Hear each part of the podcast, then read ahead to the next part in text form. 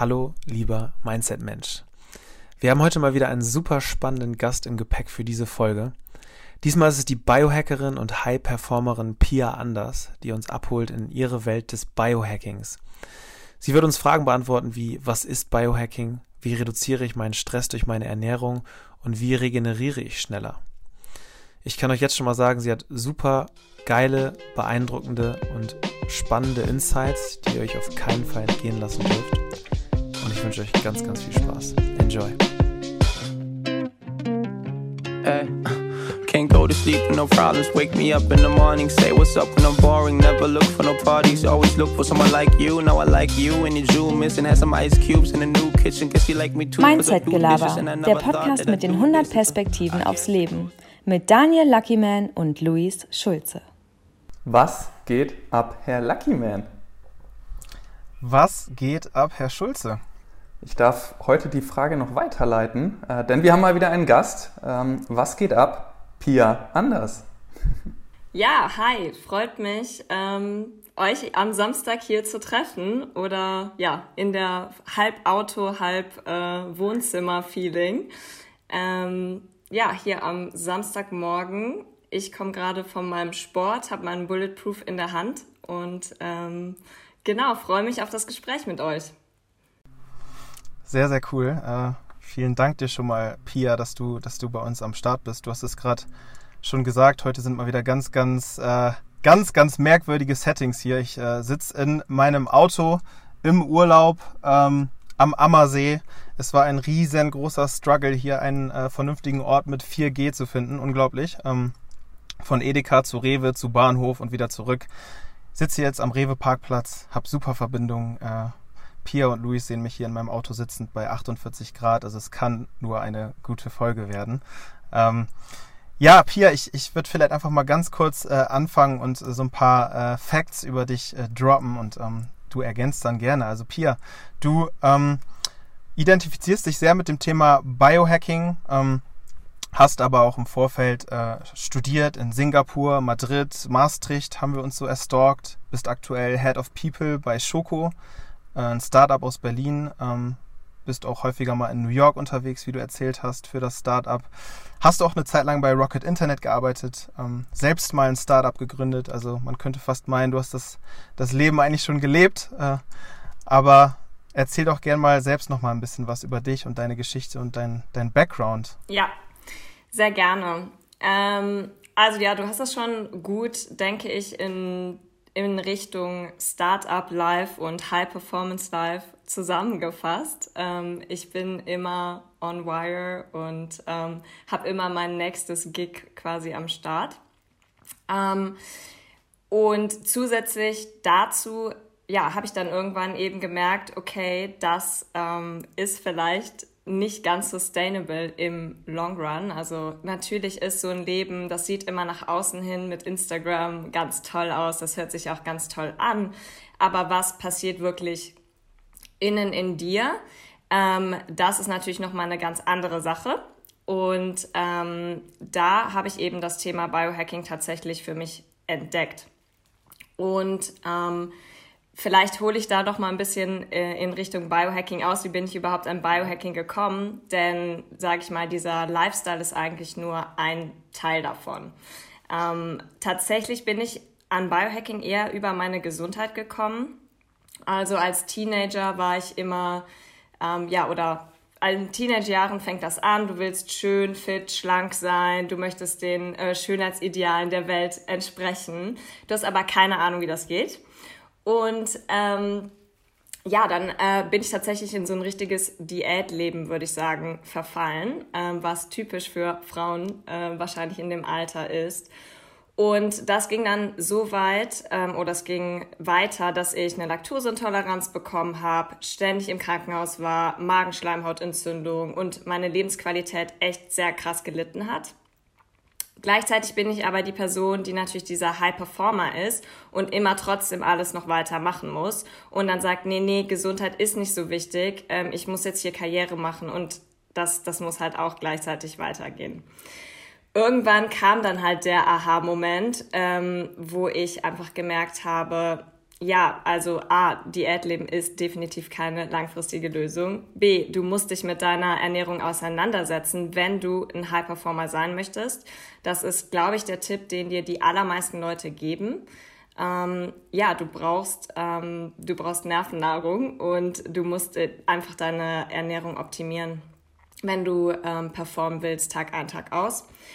Und ähm, ja, durch meine ganzen Arztbesuche habe ich dann auch gemerkt, okay, irgendwie kann mir das, kann, kann mir keiner richtig weiterhelfen.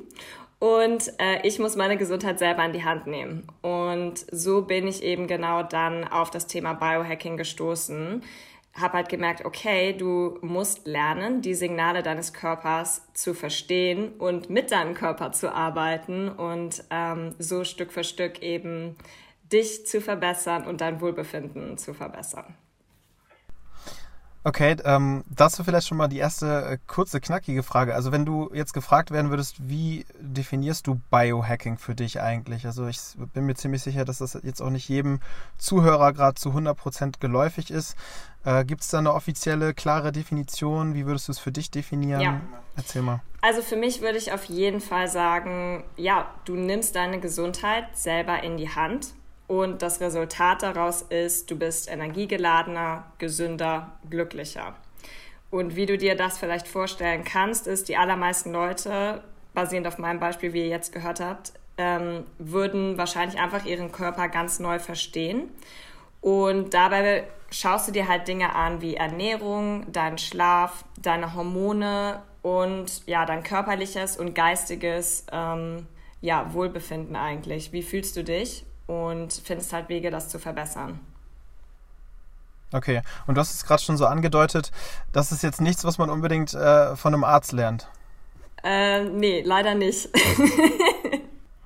Wie kommt das? Also, wenn ich mir jetzt so vorstelle, eigentlich ist das, also, es gibt gerade kaum etwas, was mehr Bedeutung hat, so in meinem Kopf, wenn ich so mal drüber nachdenke, als zu wissen, was ich tun muss, um mich optimal gut zu fühlen. So, ähm, ich glaube, was Wichtigeres gibt es halt im Leben ja eigentlich nicht. Warum ist es dann trotzdem so, dass das äh, nicht jeder weiß, was er zu tun hat? Also ich denke, viel hat mit unserem Gesundheitssystem äh, zusammenzuhängen. Also wenn du dir halt anschaust, wie sind wir aufgebaut und wie kriegen Leute Geld. Ähm, ich meine, ja, der Arzt, der ähm, wenn du ein Symptom hast, gehst du zum Arzt, aber du gehst nicht zum Arzt, um zu sagen, hey, ich möchte präventiv kein Alzheimer bekommen. Ich möchte präventiv keine Schmerzen hier haben ähm, oder, weiß ich nicht, Falten im Gesicht haben. Nee, du gehst halt dann zu einem Service Provider oder einem Arzt deiner Wahl, wenn du ein Problem hast. Und dann ist, das ist eben äh, das, was, glaube ich, Biohacking eben anders macht, dass du vorher dich so informierst und so ein Wissen hast, dass es erst gar nicht dazu kommt, dass du irgendwelche Krankheiten kriegst oder dich eben schlecht fühlen musst oder in eine Depression verfällst, weil du eben genau weißt, ähm, was du tun musst. Unser System ist aber darauf nicht ausgelegt und ja, ich glaube, das ist auch ein bisschen Eigenverantwortung. Also ähm, ja, da, da, da sollte sich jeder halt ein bisschen an die eigene Nase packen und verstehen, warum ist das denn jetzt so wichtig. Dazu kann ich auch ähm, total, total gut äh, relaten. Ähm, vielleicht nochmal so eine persönliche Geschichte gleich noch mit reinzustreuen. Ich hatte am Anfang des Jahres ein paar Bluttests gemacht ähm, bei einem Arzt, die jetzt auch, ich sag mal, nicht im kassenärztlichen Spektrum mit abgebildet werden. Da kam zum Beispiel raus, dass mein Vitamin B-Spiegel ähm, total niedrig war. Und der Arzt, äh, bei dem ich dann war, der, der hat die Ergebnisse bekommen und rief dann gleich zu seiner Assistentin raus, ähm, Regina, Regina, bring mal bitte direkt eine Vitamin B-Infusion, der Junge kann sich gar nicht konzentrieren.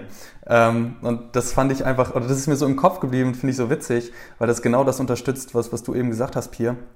Ähm, das ist ja etwas, ich glaube, Vitamin B hat damit zu tun, dass du auch dann dümmer wirst, wenn du es nicht ausreichend hast. So habe ich es verstanden.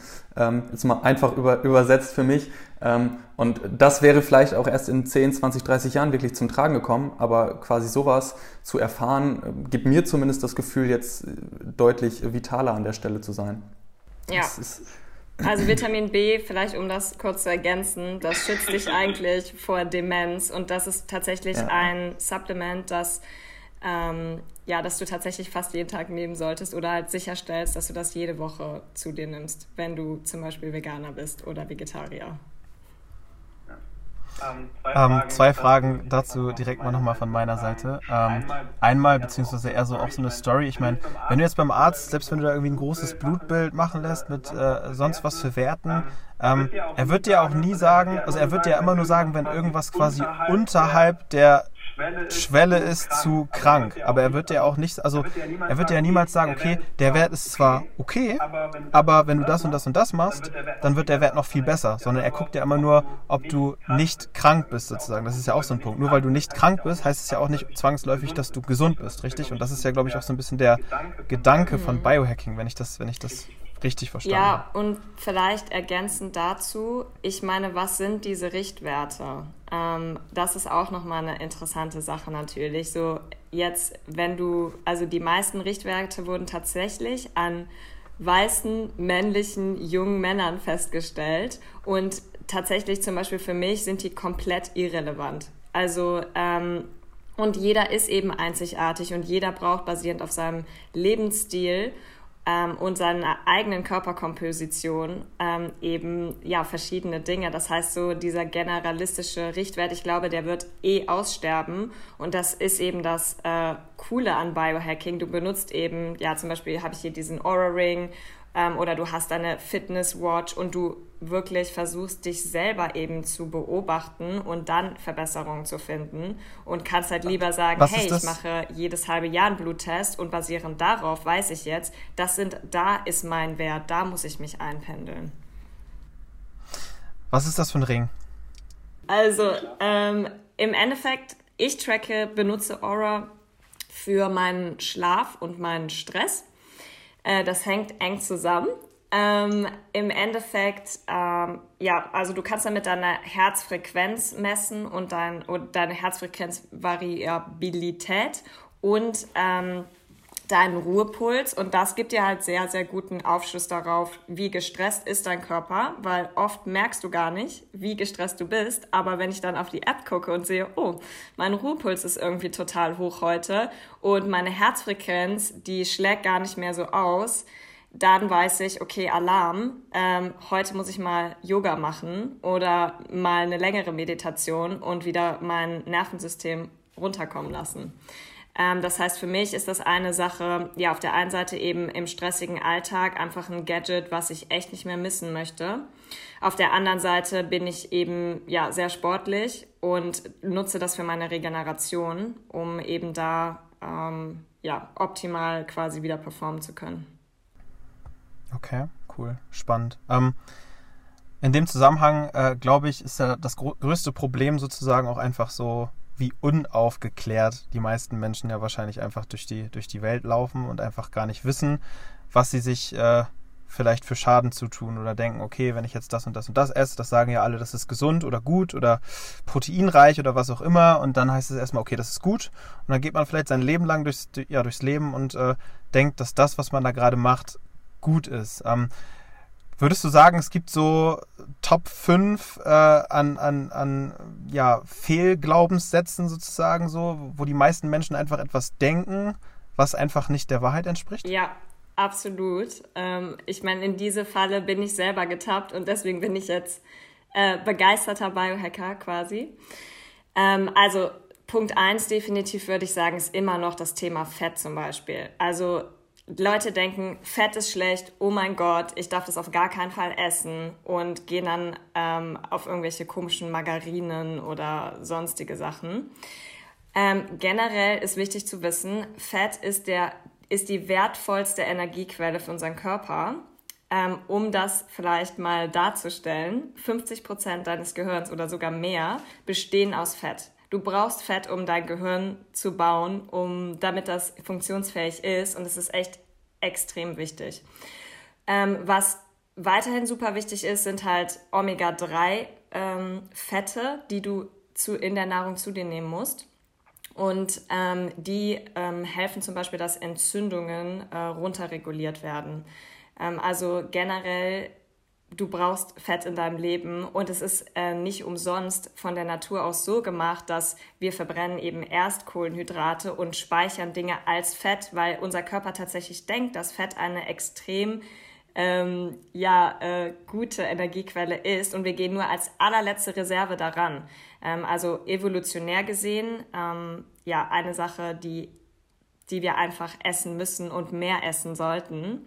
Ähm, und ja, ich denke abschließend dazu, Fett ist eben nicht gleich Fett. Es gibt tatsächlich Fette, die nicht gut für dich sind.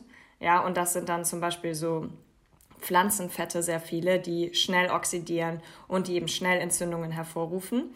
Aber gleichzeitig gibt es auch sehr, sehr gute Fette, wie zum Beispiel Butter. Ähm, und ähm, davon solltest du auf jeden Fall genug essen, wenn du möchtest, äh, dass dein Gehirn gut funktioniert und generell dein Körper gut funktioniert.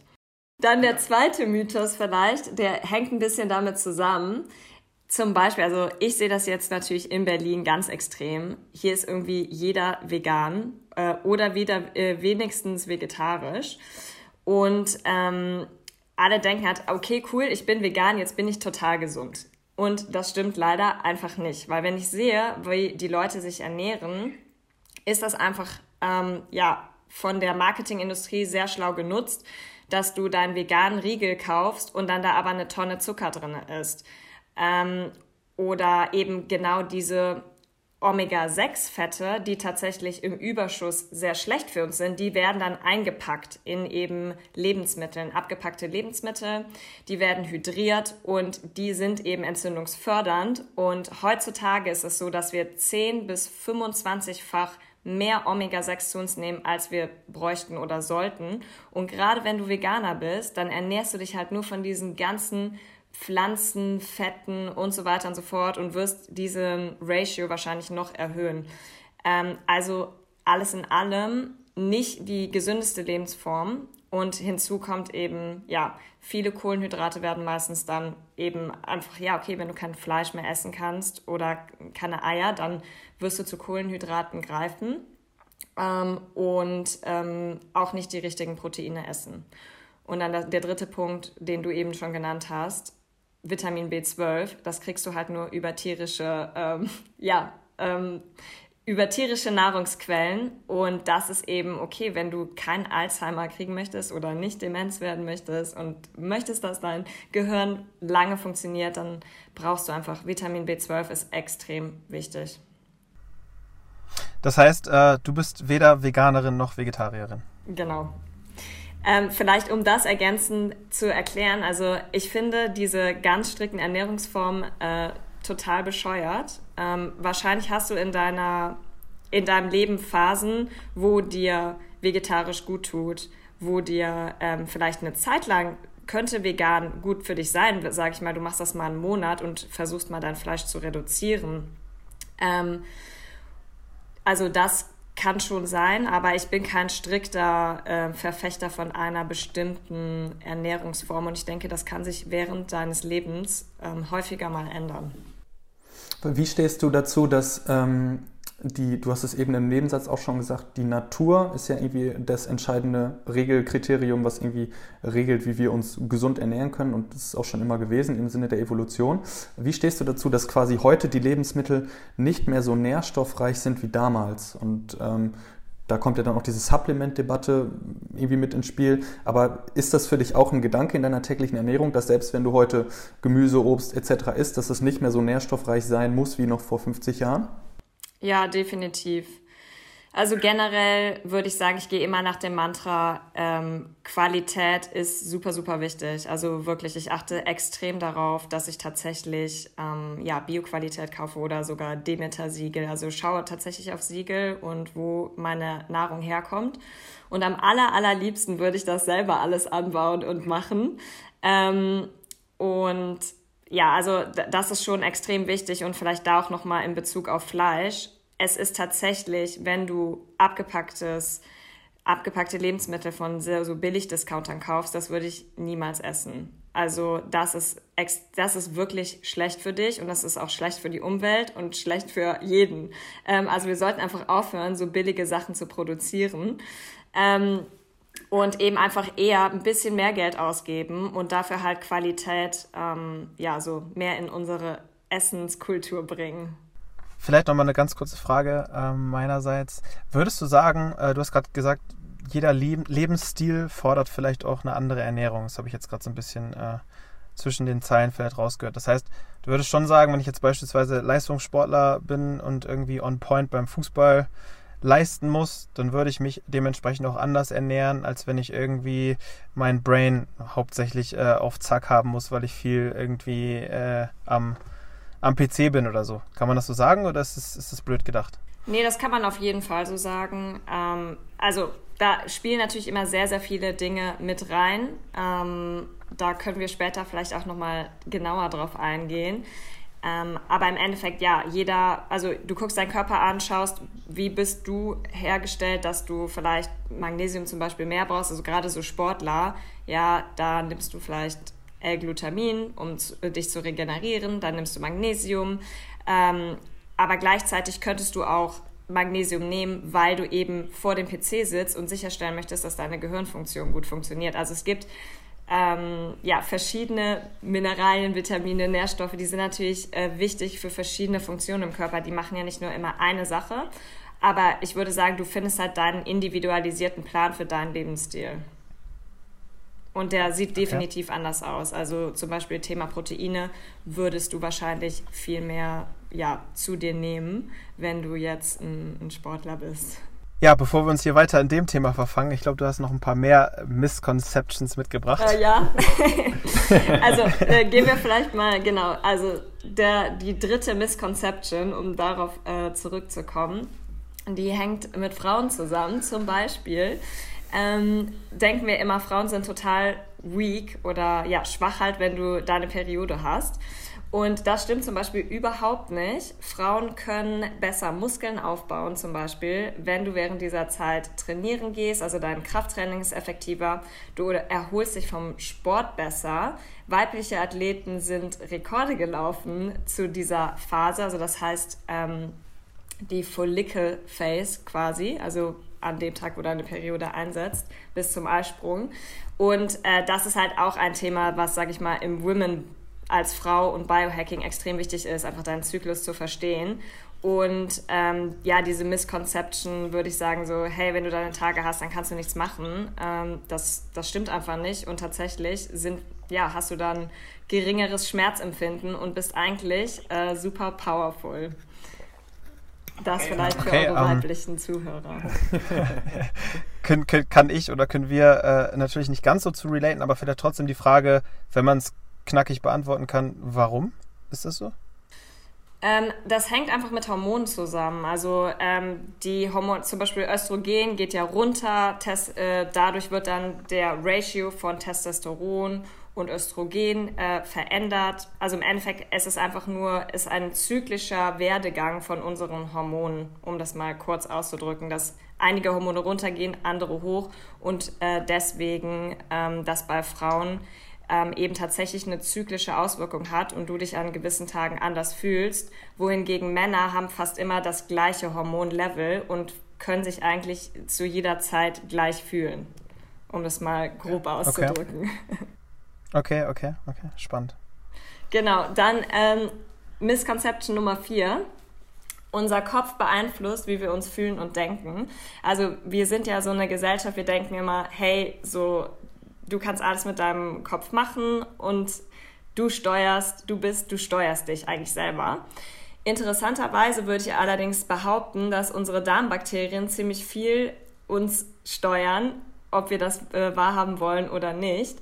Ähm, also zum Beispiel, um, ja, um da mal drauf einzugehen, Serotonin äh, wird zu 95 Prozent in unserem Darm hergestellt. Das heißt, wenn deine Darmbakterien nicht richtig funktionieren oder deren Diversität, dann äh, kannst du vielleicht gar nicht Glück so empfinden wie andere Leute, wenn da irgendwas kaputt ist. Also man hat auf jeden Fall nachgewiesen, dass depressive Verstimmungen und Angstgefühle ähm, damit zusammenhängen. Also deine Ernährung ist extrem wichtig und du kannst nicht alles denk, also mit deinem Kopf ähm, beeinflussen, sondern deshalb ist der Darm als zweites Gehirn bekannt ähm, und da ist wirklich was dran. Also du solltest dich um deine Darmbakterien kümmern als Fazit.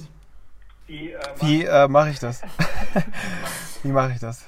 Mit denen sprechen? Ja, also was du auf jeden Fall machen solltest, ist keine ja, abgepackten Lebensmittel essen, keine frittierten Sachen, eben wirklich darauf achten, ja, dass du nicht deine Diversität zerstörst. Das heißt, was du machen kannst, eins, mehr Diversität einfügen, zwei, du kannst ähm, mehr ja, auf Qualität achten, frische Nahrungsmittel. Zum Beispiel gibt es ähm, sogenannte Polyphenole. Und das äh, essen deine guten Darmbakterien sehr gerne. Das ist zum Beispiel in so Aubergine, also in so ganz dunklen und kräftigen Gemüsen drinne und auch in dunkler Schokolade, was sehr erfreulich ist. Ähm und dann kannst du ähm, zum Beispiel ja so lebende Mikroorganismen quasi zu dir nehmen. Das ist dann jetzt gerade ja Kombucha, Kefir ist ja total der Trend und das ist tatsächlich sehr sehr gut für deine Darmbakterien. Also erstmal würde ich sagen, mit Ernährung kannst du sehr viel steuern und wenn dann wirklich dein Magen sehr kaputt ist, dann kannst du nachhelfen mit verschiedenen Dingen, wie zum Beispiel L-Glutamin vielleicht mal als Kur einnehmen. Wie stehst du zu äh, Darmeinläufen? Sexy Thema jetzt an der Stelle. Also ich meine, was, das kommt darauf an, was möchtest du damit bezwecken. Ne? Ähm, ich würde jetzt, würde es nicht unbedingt empfehlen. Ich würde versuchen, eher langfristig ähm, ja, daran zu arbeiten, dass du eben die guten Darmbakterien fütterst und dadurch deren ähm, Anteil in deinem Darm eben ja, erhöhst. Ja, äh, warum? Also warum so die direkte Frage an der Stelle? Es gibt ja auch, ich glaube, das ist auch marketinggetrieben, einfach ähm, Darmeinläufe, Probiotika, sogar Antibiotikakuren, die ja letztendlich ähm, dafür gemacht sind, dass du, dass du Infektionen aus dem Körper ziehst und, und auch den Darm wieder regenerierst. Ähm, und das natürlich sehr, sehr extreme Mittel sind, wenn man so möchte. Und dementsprechend fand ich deine Perspektive einfach cool und, und irgendwo so natürlich zu sehen, dass am Ende des Tages ja, kannst du alles machen, aber äh, kommt es wirklich darauf an oder ist der erste Schritt erstmal zu gucken, okay, was liegt in meiner näheren Umgebung, was kann ich selbst tun auf natürliche Art und Weise, um damit einfach ein Stück weiterzukommen? Ne? Ja, ich glaube, was da auch reinspielt, ist, dass wir heutzutage eben alles auf Knopfdruck denken, hey, ich möchte morgen einen neuen Darm haben, ja, lass mal so einen Einlauf machen und dann ist alles plötzlich äh, okay.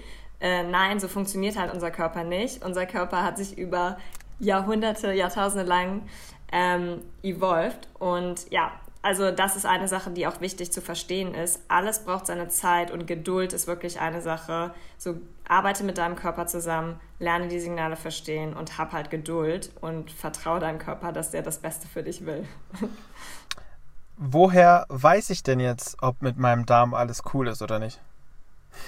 Ja, also ich meine, da gibt es äh, sehr, sehr viele Anzeichen. Also zum Beispiel kannst du das an der Haut sehen, wenn du Akne hast, wenn du Rosacea hast, ähm, also komische Ausschläge. Die Haut ist meistens ein Spiegelbild von deinem Darm, dann weißt du, okay, da stimmt was nicht. Wenn du nicht jeden Tag auf Toilette gehen kannst, weißt du auch, okay, vielleicht ist es nicht irgendwas, mein Stoffwechsel, vielleicht nehme ich nicht genug Ballaststoffe zu mir. Ähm, wenn du ja halt generell Verstopfung, Durchfall, sowas halt, wenn du an sowas leidest, ähm, das ist halt nicht normal. Also viele Leute scheuen sich über das Thema zu sprechen und denken dann, ihre Verdauung ist normal und merken dann irgendwann, ach, das ist gar nicht normal. Ähm, also was ich da empfehlen kann, das heißt Bristols Stool Chart, das kann ich euch auch nochmal senden. Das kann man sich einfach mal angucken und dann überlegen, ist, sieht das bei mir alles normal aus?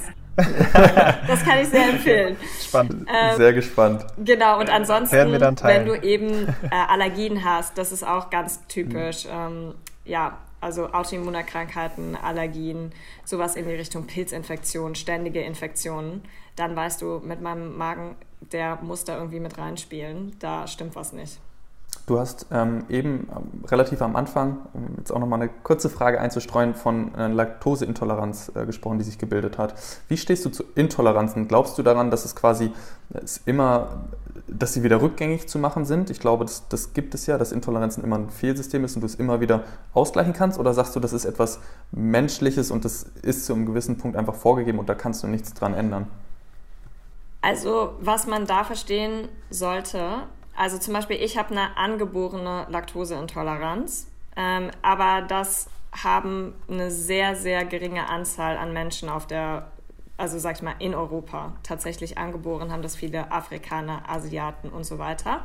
Ähm, das heißt, es ist eigentlich ganz normal, dass nachdem du die Muttermilch konsumierst, dann baut sich einfach das Enzym wieder ab und dann sollst du einfach keine Milch mehr trinken. So war das evolutionär gedacht. Dann hat sich eine Mutation ergeben in Europa, Mitteleuropa, und dort können jetzt Leute länger Laktose vertragen. Ähm, das heißt, die Leute, die wirklich das Enzym nicht haben, wie zum Beispiel ich, ja, da kannst du nichts machen, da erstellst du deine Ernährung um und das wirst du dein Leben lang haben. Der Anteil der Bevölkerung ist unter 5%, würde ich schätzen. Ich will mich darauf jetzt nicht festnageln, aber auf jeden Fall sehr gering äh, hier in unseren Bereichen.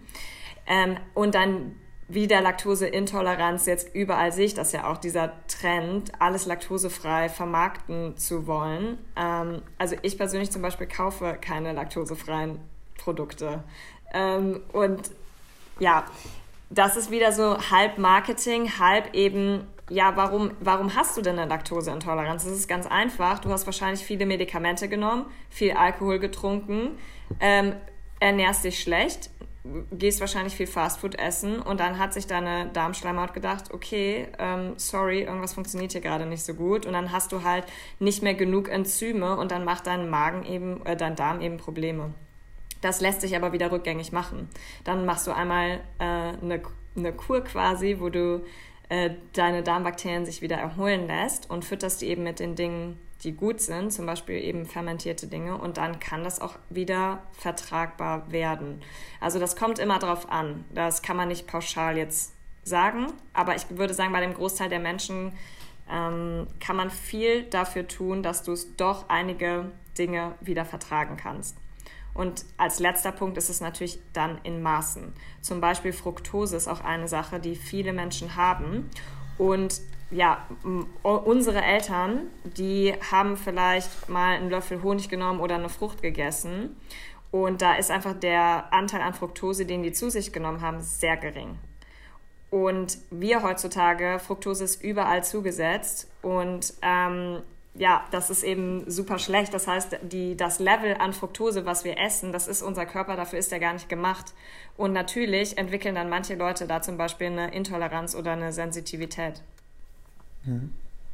Okay.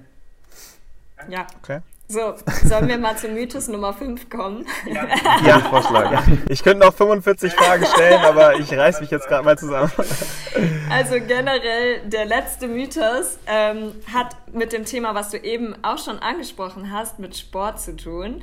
Also du, man sagt ja immer so, hey, so Sport ist super wichtig und du musst unbedingt so viel Sport machen, wie du kannst. Ähm, da würde ich sagen, das stimmt gar nicht. Ähm, und zwar tägliche Bewegung, ja, das ist wirklich sehr, sehr wichtig. Ähm, aber wie ich eben zum Beispiel schon mit dem Aura Ring erklärt habe, Regeneration ist mindestens genauso wichtig.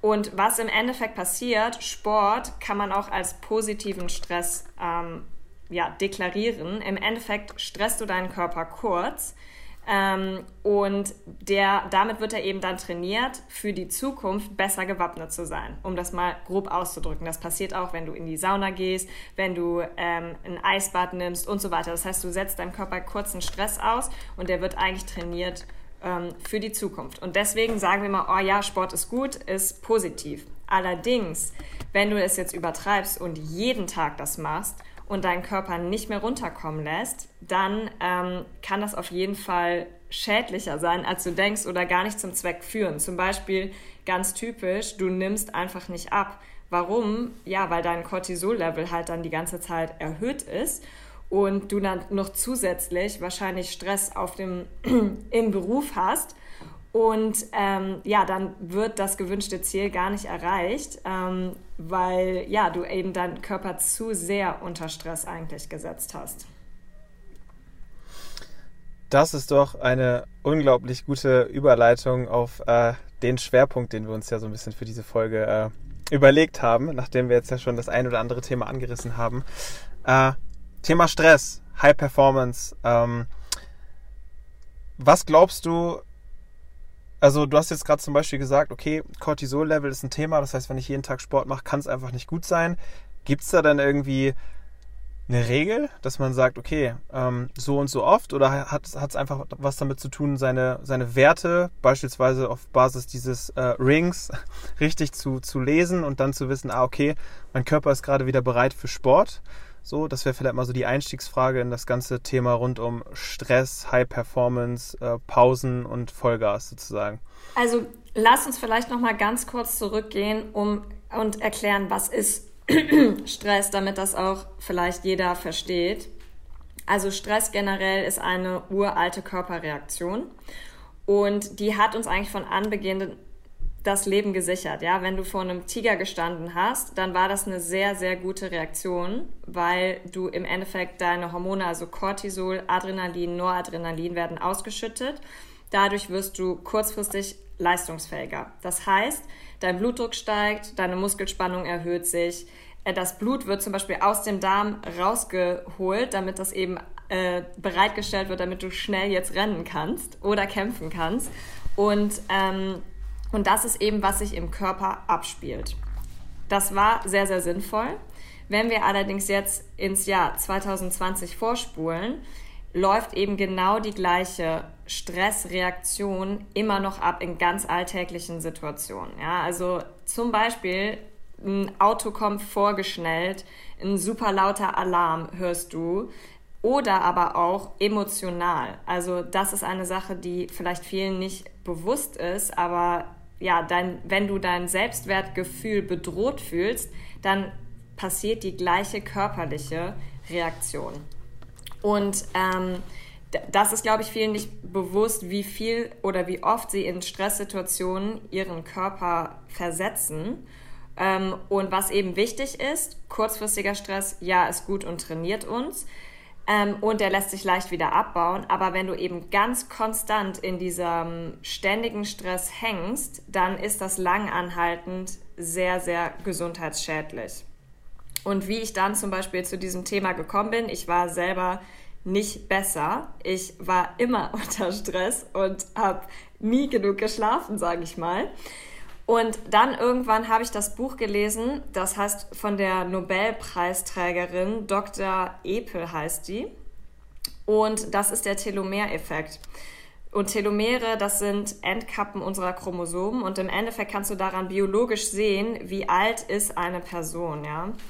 Und was echt krass ist, die haben eben Studien gemacht ähm, an Frauen und haben gesehen, also die haben quasi kürzere Telomere, äh, die waren gleich alt, aber die, die das höchste Stressempfinden hatten, hatten Telomere, die waren äh, so kurz, dass das gleich kam mit zehn Jahren äh, Alter. Ja, das heißt im Endeffekt die gleiche Person 40 Jahre, die war basierend auf ihrer Telomere war die 51 und die anderen 40.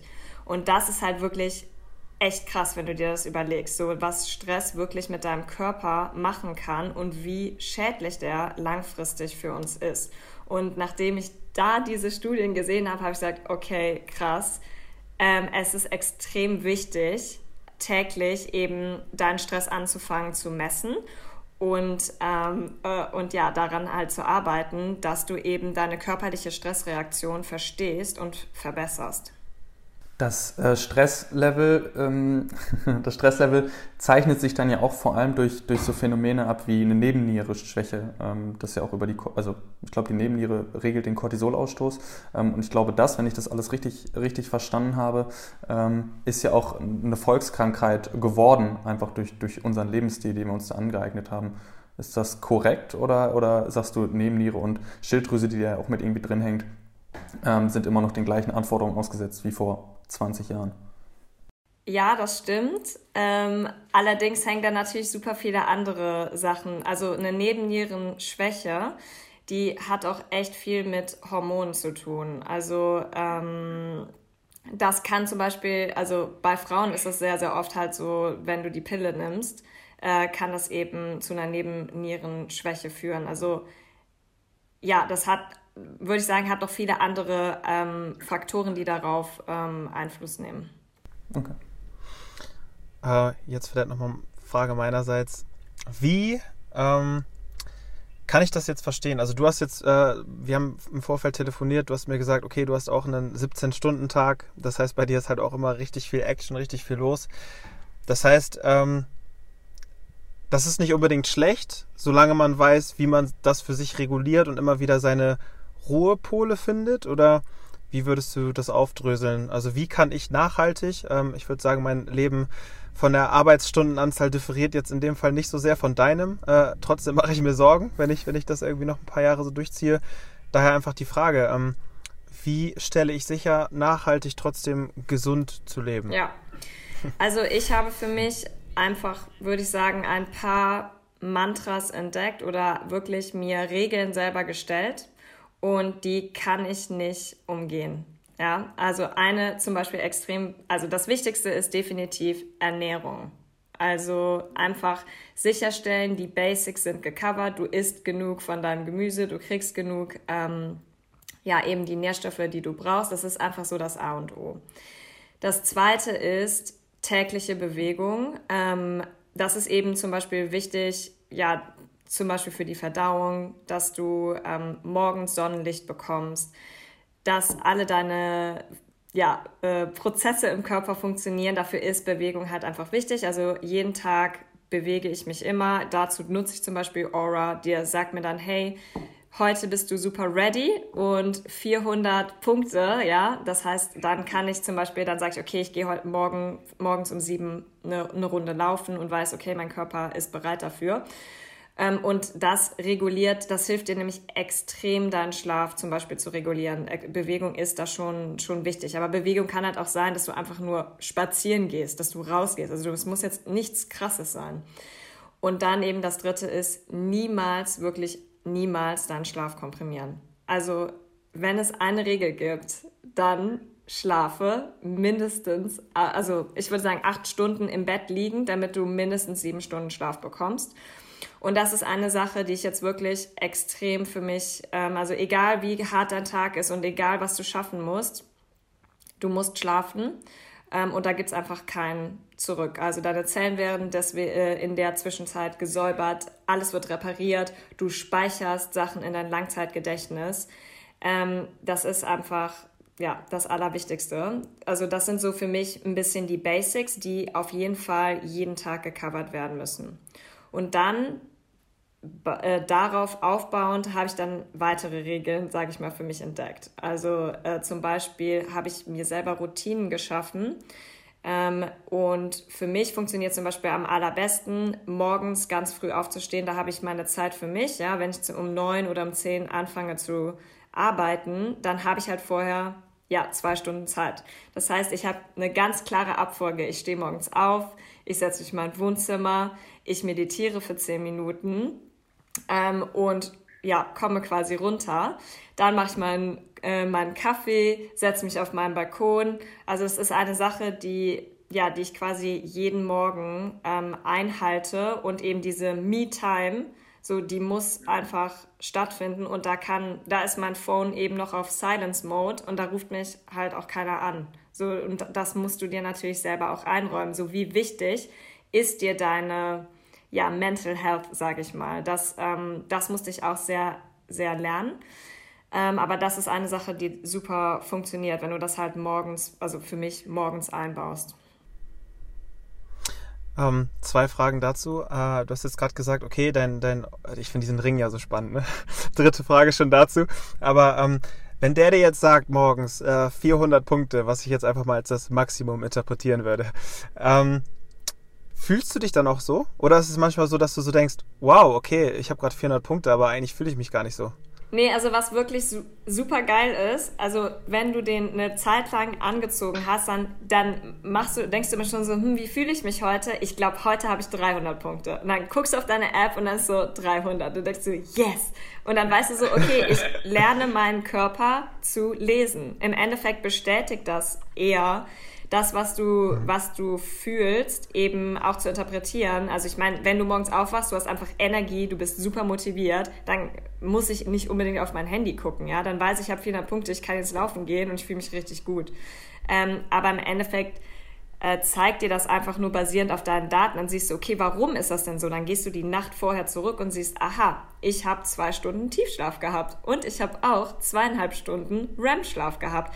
Macht Sinn und deswegen fühle ich mich jetzt so gut. Und ich kann halt ganz genau sehen, wenn ich den Tag vorher zum Beispiel Alkohol getrunken habe, geht meine äh, Resting Heart Rate, ähm, also der Ruhepuls, geht hoch und ähm, und ja, mein Schlaf, ich habe nur noch diesen leichten Schlaf und ich, ähm, ähm, ich komme gar nicht in diese Schlafphasen so rein, wie ich das gerne möchte.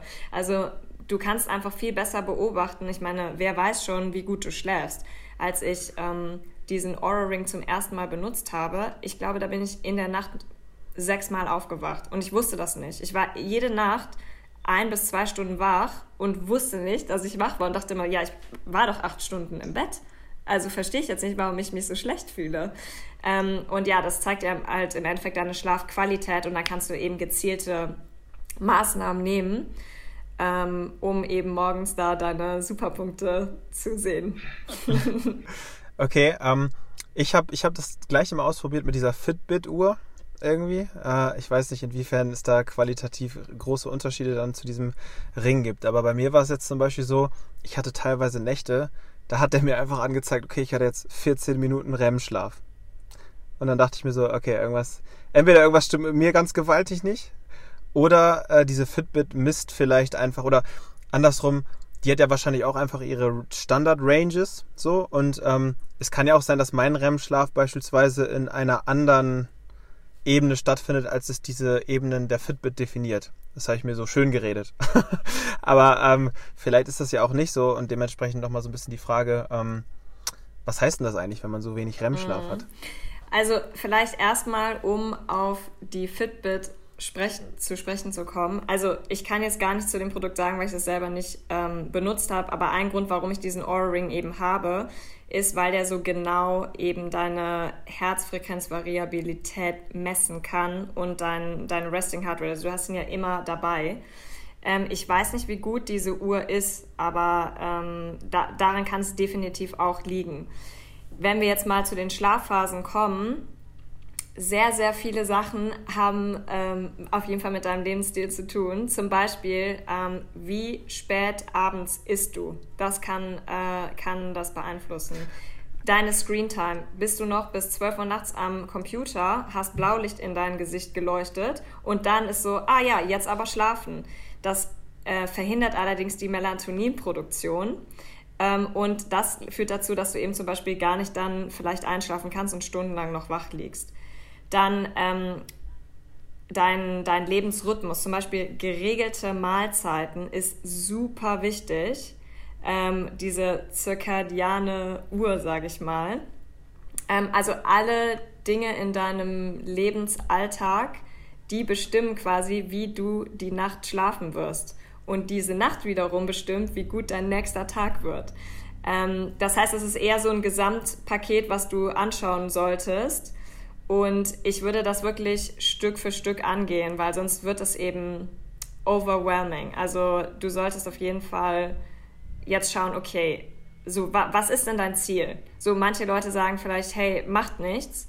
Ähm, okay, dann fühle ich mich schlechter, aber ich möchte einfach jeden Abend einen Wein trinken. Okay, wenn das deine Lebensqualität so krass erhöht, dann, dann solltest du es vielleicht machen.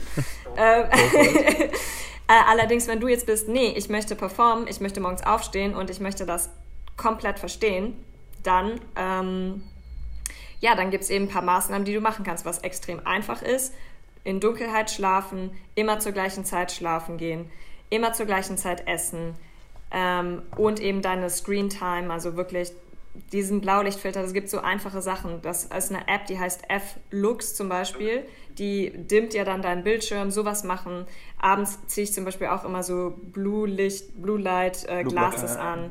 Genau, also da gibt es so ein paar Sachen, die du machen kannst und dann wirst du sehen, es wird sich verbessern. Mm, ich finde, das hast du jetzt nur im Nebensatz gesagt, so zirkadiane Rhythmen. Alleine zu verstehen, dass nicht jeder Mensch ein Frühaufsteher sein muss, fand ich schon mega, mega wertvoll. Also ich bin jetzt äh, tendenziell eher Frühaufsteher, aber der Herr Luckyman ist so tendenziell eher so der äh, relative Spätaufsteher. Und ähm, das für sich zu verstehen, wir haben immer so zum Beispiel Diskussionen gehabt, wo ich gesagt habe, boah, wenn ich um 5.30 Uhr aufstehe, habe ich danach, wie du eben auch gesagt hast, zwei Stunden nur für mich, das ist total entspannt, da komme ich total gut, kann ich irgendwie mit mir in, in, ins Reine kommen, kann irgendwie dafür sorgen, dass mein Tag gut wird. Und äh, Daniel hat im, im, Gegenzug immer so, ja, das habe ich von 23.30 Uhr bis 1.30 Uhr abends. Und äh, dass so dieses 5.30 Challenge und all das, was es in diesem Konstrukt äh, des Mindsets und des Erfolgs und so gibt, äh, dass das ja nicht unbedingt für jeden zutreffen muss, fand ich einfach nochmal sehr, sehr spannende Erkenntnis, die du äh, ja gerade auch damit angesprochen hast. Ähm, ich möchte noch eine Frage vielleicht weiterstellen, ähm, wenn wir schon bei Gadgets sind und, und bei, bei Morgenroutinen und so. Ähm, du hast von 10 Minuten Meditation gesprochen. Und das ist ja noch eine Welt, also ich sag mal, ich habe ja die, die, körperliche Komponente, über die wir jetzt viel gesprochen haben, aber gleichzeitig auch so diese geistige Komponente. Was tust du dafür, dass du geistig und seelisch on point bist und, und nutzt du da auch so Gadgets für, wie beispielsweise so dieses Muse Headband äh, zu meditieren und, und all das, was es dort gibt? Also tatsächlich, ich benutze halt entweder die Calm-App oder Headspace. Ähm, Im Endeffekt, ja, so jeden Morgen mache ich meine kleine Meditation. Und das einzig andere, was ich noch mache, ist eher abends. Also was ich mir angewöhnt habe, also unser Gehirn ist ja so gewired, also dass wir ja positiv und negativ Sachen assoziieren. Und ähm, du kannst eben zum Beispiel Dankbarkeit ja praktizieren und das macht dich definitiv glücklicher. Das heißt, was ich jetzt mache vor dem Schlafengehen jeden Abend, überlege ich mir, was sind die fünf Sachen, die heute gut waren, egal wie schlecht dein Tag war. Und wenn du richtig schlecht gelaunt bist, dann musst du diese fünf Sachen finden. Und das ist im Endeffekt, du kannst halt dein Gehirn genauso darauf trainieren, positiv zu denken wie negativ. Und wir sind generell so ja, ausgelegt, dass wir eher negative Sachen sehen und pessimistisch sind. Aber das kannst du super einfach ähm, ja, trainieren und dich einfach positiver machen. Ähm, und das versuche ich tatsächlich ganz aktiv. Wie wenn du ins Fitnessstudio gehst, gehst du halt abends, trainierst du dein, dein positives ähm, Mindset und ähm, versuche das immer wieder ähm, ja, mir halt so anzueignen abends. Mhm. Gehst du dann auch viel in Richtung so Visualisierung und all diese gedanklichen äh, Komplexe und Modelle, die dort äh, in Anführungsstrichen gelehrt werden oder in Büchern stehen? Oder beschränkst du dich wirklich krass auf diese, okay, ich habe morgens meine Meditation und abends so meine Me-Time im Sinne des, äh, der, der fünf äh, Sachen, für die ich dankbar bin? Also ich würde sagen, ja, ich beschränke mich momentan definitiv auf Meditation, Yoga mhm. und eben mhm. diese Dankbarkeitspraktizierung. Das sind so die drei Sachen, die für mich super funktionieren. Und ähm, ja, wenn ich so irgendwelche anderen Sachen mache, dann ist es eher im angeleiteten Yoga, dass ich mal zu irgendwelchen krassen, diesen Atem Pranayana oder wie auch immer halt hingehe oder irgendwie sowas. ähm, genau, also im, ja, also ich würde sagen, das sind eher die drei Punkte, auf die ich mich fokussiere. Cool. Herr Luckyman, ist der eigentlich warm? ja, ich, ich, man sieht sogar, seht ihr das, wie meine Halsschlagader hier am Pochen ist? Sieht man das auf dem Bildschirm? Krass, ne? ja, ich würde sagen, hier sind gerade so gefühlte 68 Grad, aber äh, ich höre trotzdem sehr gespannt zu und äh, finde es super spannend, was du erzählst, Pia. Ich habe gerade eben noch eine Frage in meinem Kopf gehabt. Du hast äh, zwischendurch schon zweimal drüber geredet. Ähm, was ist denn eigentlich ein Bulletproof Kaffee? Ach so, ja, das hätte ich vielleicht erwähnen sollen. ähm, das ist, ähm, ja, im Endeffekt ist das ein Kaffee vom Gründer Dave Asprey. Vielleicht habt ihr von dem schon mal was gehört. Der hat eigentlich Biohacking ins Leben gerufen. Der hat den Ge Begriff geprägt. Dem gehört die Firma Bulletproof. Und ähm, er ist so der Erfinder eigentlich. Im Endeffekt, was du machst, du hast einfach High-Quality Coffee, also Arabica-Bohnen aus dem Hochland ähm, mit wenig Schimmel und dann packst du da ein bisschen Butter rein und ein bisschen MCT-Öl, tust das in deinen Mixer und dann trinkst du das morgens. genau. Warum? Warum macht man sowas? ähm, also für mich, ich mache eben Intervallfasten. Ähm, und an den Tagen, also Intervallfasten, warum ist gesundheitlich sehr, sehr vorteilhaft in einem äh, entweder Zeitfenster von sechs Stunden oder von acht Stunden zu essen, weil über Nacht ähm, kickt ein Prozess in, das heißt Autophagie. Da ähm, recyceln sich deine Zellen eigentlich selber, der ganze Müll wird äh, aufgeräumt und so weiter und so fort. Das setzt aber je nachdem, was du gegessen hast, wie viele Kohlenhydrate, wie langsam du verdaust, nach einer gewissen Zeit erst ein. Ja? Also ich glaube, da muss man schon so 15 Stunden bis 16 Stunden warten. Und deswegen ähm, ist halt Intervallfasten sehr gut, weil dann ist dieser Prozess abgeschlossen und du bist quasi ganz gereinigt, hast saubere Zellen und dann fängst du eben erst wieder an zu essen. Und damit dieser Prozess nicht unterbrochen wird, ähm, an den Tagen, wo ich halt denke, ich brauche zusätzlich Energie, da nehme ich diesen Kaffee zu mir, ähm, weil das ist eben nur Fett. Und was wichtig zu verstehen ist, es gibt zwei Arten, auf denen dein Körper eben laufen kann im Endeffekt. Also A, hast du Kohlenhydrate, das ist so das Typische, das sind eigentlich nur Zuckermoleküle. Und wenn du das essen würdest, dann würde die Autophagie aufhören und ja, dann, äh, dann setzt halt ganz normal ähm, Verdauungsprozesse und so weiter ein. Aber du kannst eben auch auf Fett äh, laufen. Und das ist ja zum Beispiel der Keto-Trend, von dem habt ihr bestimmt schon mal gehört. Ähm, genau, und im Endeffekt ist, ist genau das das Prinzip. Das heißt, du ähm, läufst auf der Energiequelle Fett und, ähm, und das ist eben so das Prinzip dahinter, ja, dass du halt einfach nur äh, Butter zu dir nimmst, keine Carbs und deswegen wird dein Insulinspiegel nicht hochgetrieben und ähm, der Prozess der Autophagie kann, ähm, kann fortwähren. Also deine, deine Ketose, sage ich mal, in diesem Zustand, in dem du dich dann befindest, die ähm, kann weiterhin anhalten. Das mache ich aber nur ja meistens an Tagen, wo ich denke, hey, ich weiß ich nicht. Ich gehe geh meistens im gefasteten Zustand dann laufen und dann trinke ich danach den Kaffee, damit ich eben Energie habe für mein Gehirn und dann mich an den PC setzen kann. Und äh, beeinflusst das irgendwie deine Energie dann auch beim Sport? Also ich versuche das jetzt gerade so auf mein Leben zu übertragen, äh, Intervallfasten und dann irgendwie abends um 19 Uhr zum Training, äh, in der Angst, dass ich dann halt komplett äh, den Klappmann mache, weil ich dann einfach nicht genug Power habe. Ist das ähm, ein Irrglaube? Ja, also für mich auf jeden Fall. Ähm, also was wichtig zu verstehen ist, wie ich eben schon gesagt habe, das braucht Zeit. Ja? Also wenn du wirklich ähm, in Ketose bist, das kann bei manchen Menschen zwei bis drei Monate dauern, weil die einfach nicht ähm, angepasst sind. Die haben ihr Leben lang nur auf Zucker ähm, ja, quasi funktioniert, bis dein Körper es geschafft hat, sich zu ändern und dann wirklich Fett effizient zu nutzen, das kann bei manchen Menschen echt lange dauern. Aber wenn du es geschafft hast, ist es absoluter Hammer. Also ähm, A, hast du gar keine Hungergefühle mehr, du bist überhaupt nicht abhängig von Essen und du fühlst dich so, als hast du viel mehr Energie. Also ähm, du, man denkt ja immer so, oh mein Gott, ich muss jetzt noch eine Banane essen, damit ich Energie habe und irgendwie ins Fitnessstudio gehen. Also ich meine, ich laufe 20 Kilometer und ähm, esse davon nichts. Ich gehe manchmal sonntags 100 Kilometer Fahrrad fahren und esse bis 4 Uhr nachmittags nichts. Ähm, das ist, also um das kurz zu sagen, bitte nicht nachmachen, wenn du sowas noch nie gemacht hast. Ähm, du musst auf jeden Fall angepasst sein und dein Körper sollte sich, ja, ähm, soll, sollte eben da sich adaptieren können. Also von hm. du kannst einfach was, was du möchtest, ist eigentlich flexibel zu werden, metabolisch flexibel, dass du halt sagst, hey, hier ist Fett, okay, ich benutze Fett als Energiequelle, hier ist Kohlenhydrate, ich benutze Kohlenhydrate. Ähm, das ist eigentlich so der ideale State, in den du deinen Körper bringen möchtest.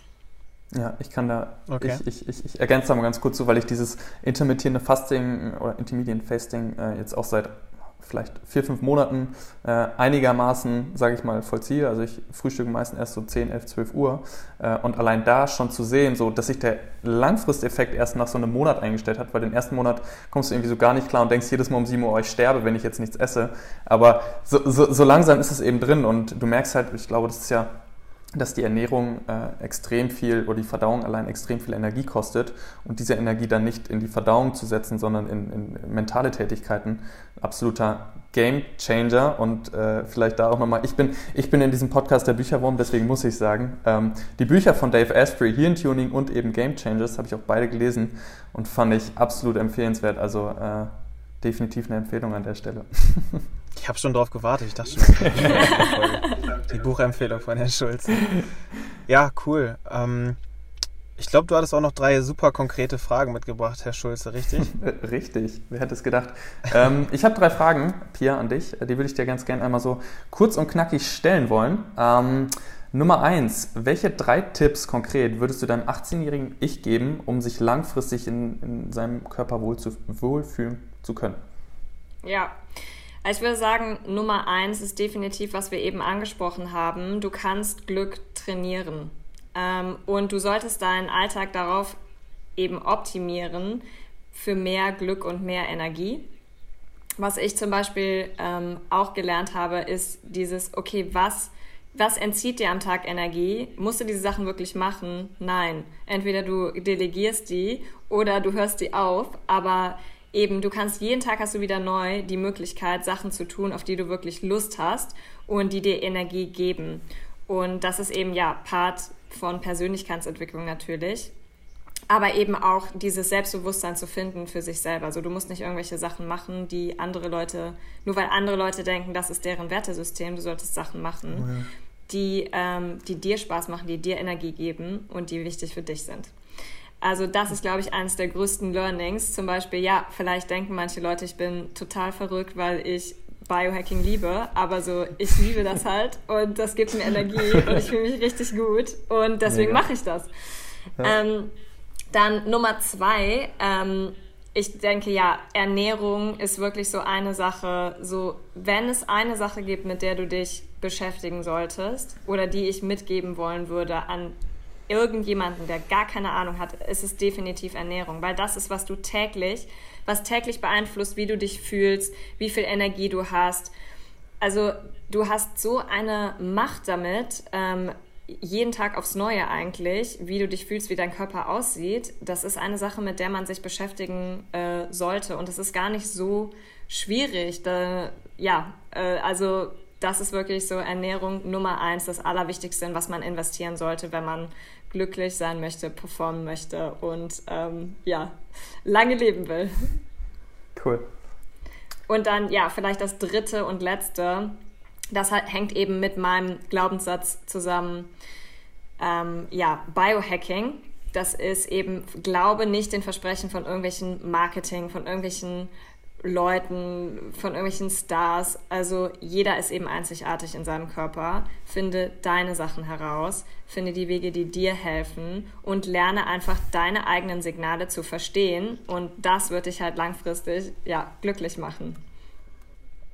Ähm, dazu wieder einmal ganz kurz. Ich will nicht äh, deine Fragerunde äh, crashen, Herr Schulze, aber es fällt mir gerade nochmal ein. Ähm, es gibt doch auch diese Antikörpertests, äh, irgendwie, wo man sich Blut abnehmen lässt und dann äh, kann man irgendwie im Labor untersuchen lassen, auf welche Lebensmittel der Körper oder das Blut dann mit wie vielen Antikörpern reagiert. Das fand ich total spannend, als äh, mir das mal eine Kollegin gezeigt hat, weil man weiß ja manchmal gar nicht irgendwie, dass man auf Selleriesaft äh, komplett äh, krass reagiert, haut sich das irgendwie jeden Morgen rein, denkt, das tut einem gut. Äh, hast du da auch eine Meinung zu? Ja, also nee, auf jeden Fall. Ich denke, alle diese Sachen, das ist halt das Coole daran, wenn du dir mal zurückschaust, 100 Jahre, jeder Arzt hatte weniger Informationen als jede einzelne Person von uns heute haben kann über uns selber. Wir müssen mhm. halt uns auf den Weg machen und die Informationen einfach nur uns nehmen und anschauen. Aber all diese Dinge sind möglich. Und äh, das ist eigentlich super, super cool. Mega. Cool. Dann okay. zweite Frage. Ähm, Thema Ernährung, Supplements, ähm, beziehungsweise ich habe auch eine, eine, recht lange Zeit, beziehungsweise ähm, jetzt durch die ganzen Tests, die ich gemacht habe, immer verschiedene Supplements bekommen und, und äh, dann irgendwann so eine, einen eigenen Umgang für mich da, damit gefunden. Deswegen die Frage an dich. Ähm, glaubst du an das zwanghaftlich, äh, zwanghafte, ausschließlich gesunde Essen, dass das wertvoller ist als das intuitive Essen, wo vielleicht dann auch mal eine, ein Stück Schokolade oder so dabei ist? Also die Frage impliziert im Endeffekt, dass du denkst, dass, äh, dass es keine gute Idee ist, zwanghaft zu essen. Und was genau definierst du als zwanghaft, ja? Also vielleicht, das haben wir ja ähm, schon mal angesprochen mit der veganen Ernährung oder vegetarischen Ernährung eben. Also für mich wäre jetzt zwanghaft, okay, ich folge diesen Sachen und ich weiche niemals davon ab. Und generell, so, wieso sollte man sowas machen? Ähm, ich denke, man sollte einfach nur sich informieren und, ähm, und wissen, okay, wenn ich jetzt das Stück Torte esse, ja, dann steigt mein Insulinspiegel und danach werde ich wahrscheinlich einen Crash haben und wieder ein Craving und will dann noch einen Keks essen. Möchte ich das trotzdem essen? Okay. Dann, dann, dann macht man das halt ja. einfach. Also ähm, ich denke, einfach nur informierte Entscheidungen zu machen, das kannst du halt jeden Tag und darauf kommt es an. Und nichts wird langfristig zwanghaft, zwanghaft funktionieren, weil wenn du zwanghaft irgendwas machen musst, dann heißt es ja, eigentlich will ich das nicht machen, aber wegen irgendeinem Grund mache ich das jetzt trotzdem. Nee, du solltest davon ja überzeugt sein von den Dingen, die du tust. Und ja, ich denke, das ist eben das Wichtige. Und dann macht dir das zum Beispiel Spaß und sagst so, nee, ich finde, weiß ich nicht, Zucker ist super schlecht, wenn ich daran denke, was das mit meinem Körper macht, ich will das nicht essen.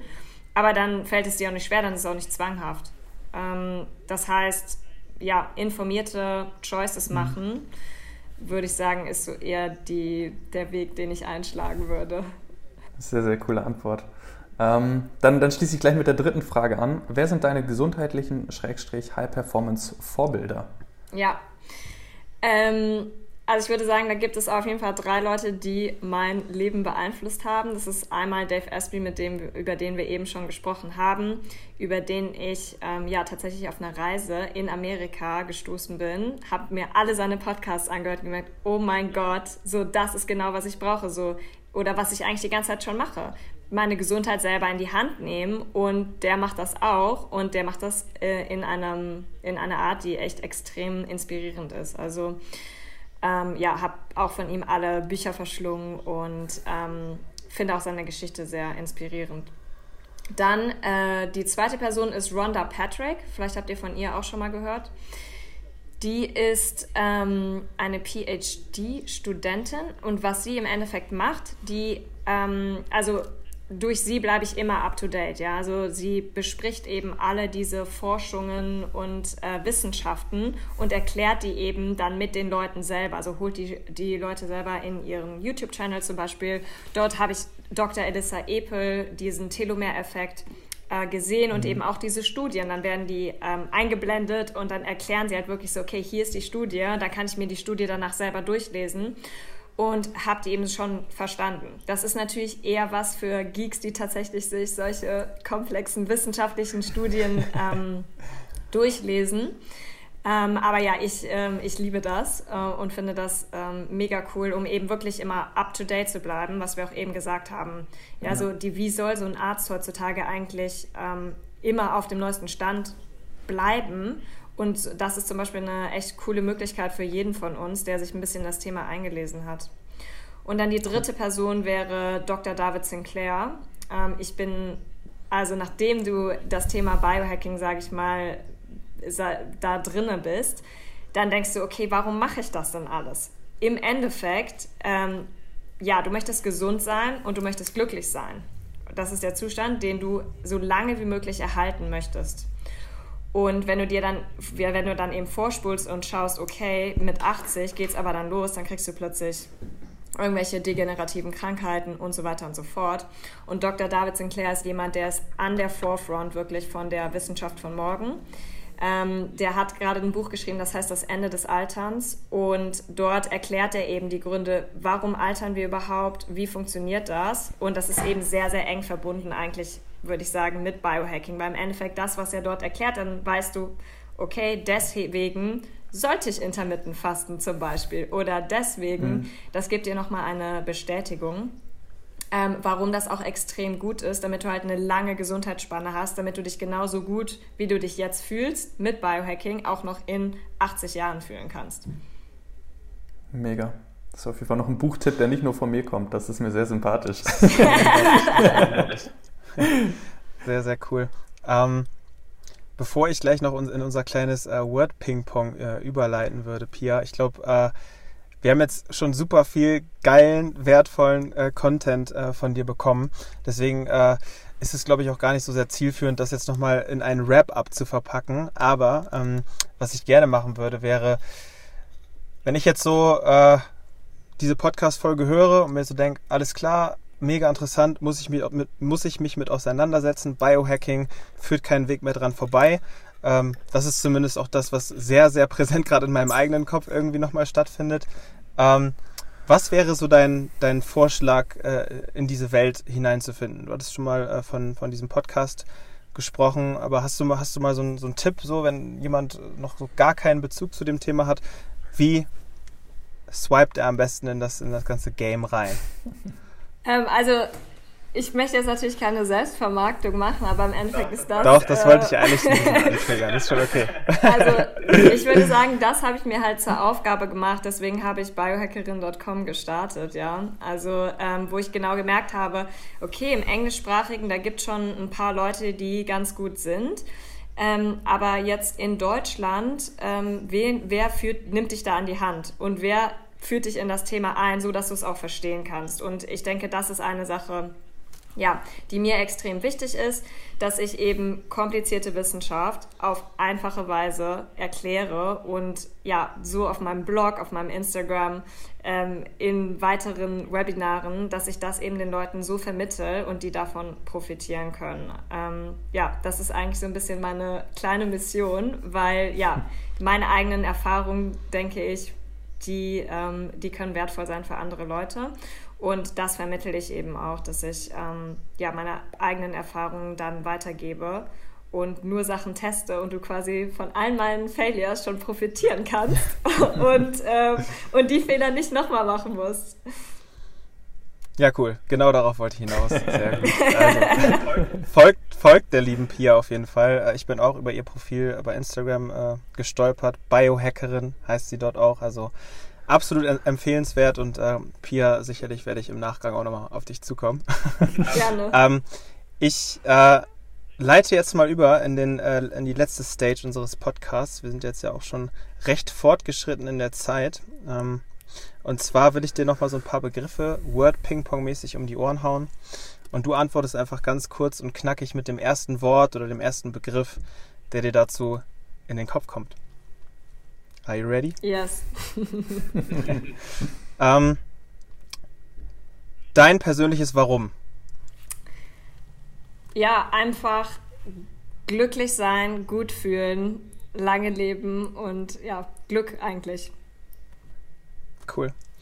Ähm, Urlaub. Auf irgendeiner Insel mit keinem Wi-Fi am Strand. Ja, Gehe ich mit, gehe ich mit. ähm, das Jahr 2030. Super spannend. Ähm, vielleicht die, der Merger, würde ich sagen, von Technologie und Mensch. Also ich glaube einfach, das Potenzial, was wir entfalten können, wird enorm und ich freue mich mega. Okay. Ähm, Instagram. Ein super Tool für ja, um, um eigentlich zu lernen. Also es gibt so viele spannende ähm, Accounts, von denen du das Wissen vermittelt bekommen musst, äh, kannst. Also ich finde es mega geil zum Lernen. Okay. Ähm, dein persönlicher Rückzugsort? Das ist äh, Naxos. Ähm, das ist eine kleine Insel in Griechenland, wo wir ein kleines Haus haben und dort hm. ist ein Strand und immer auch wenn ich meditiere, stelle ich mir vor, dass ich genau an diesem Strand sitze und auf die Wellen schaue. Oh, mega. Das ist sehr mega. geil. Sehr, sehr geil. Ähm, dein bisher unerfüllter Lebenstraum? Ähm, puh. Ich würde sagen, vielleicht noch mehr, also komplette Freiheit. Das würde für mich bedeuten, ich kann morgen, ich habe einfach gar keine Wohnung und gar kein Auto und überhaupt nichts. Ich kann jederzeit dahin gehen, wo ich möchte. Ich bin ein Freedom äh, Seeker, würde ich sagen. Und ähm, darauf arbeite ich hin. Mega. Gehe ich auch absolut mit. ähm, okay, und zu guter Letzt äh, Gesundheit. Gesundheit ist das allerwichtigste Asset, was du hast und in das du rein investieren solltest. Sehr cool. Das ist doch ein sehr cooler Ich glaube, ein besseres äh, Schlusswort kann man, kann man kaum finden. Auf diesem Wege schon mal ein riesen, riesengroßes Dankeschön an dich, Pia. Vielen, ähm, vielen Dank. Ich glaube, wir konnten sehr, sehr, sehr viel lernen äh, in dieser Folge und äh, ich freue mich, dass ich äh, über dein Profil gestolpert bin. Äh, und äh, ja, vielen, vielen Dank. Danke euch. Mach's gut. Danke dir. Bis dann. Bis dann. Ciao, ciao. Why was I scared? Why was I scared?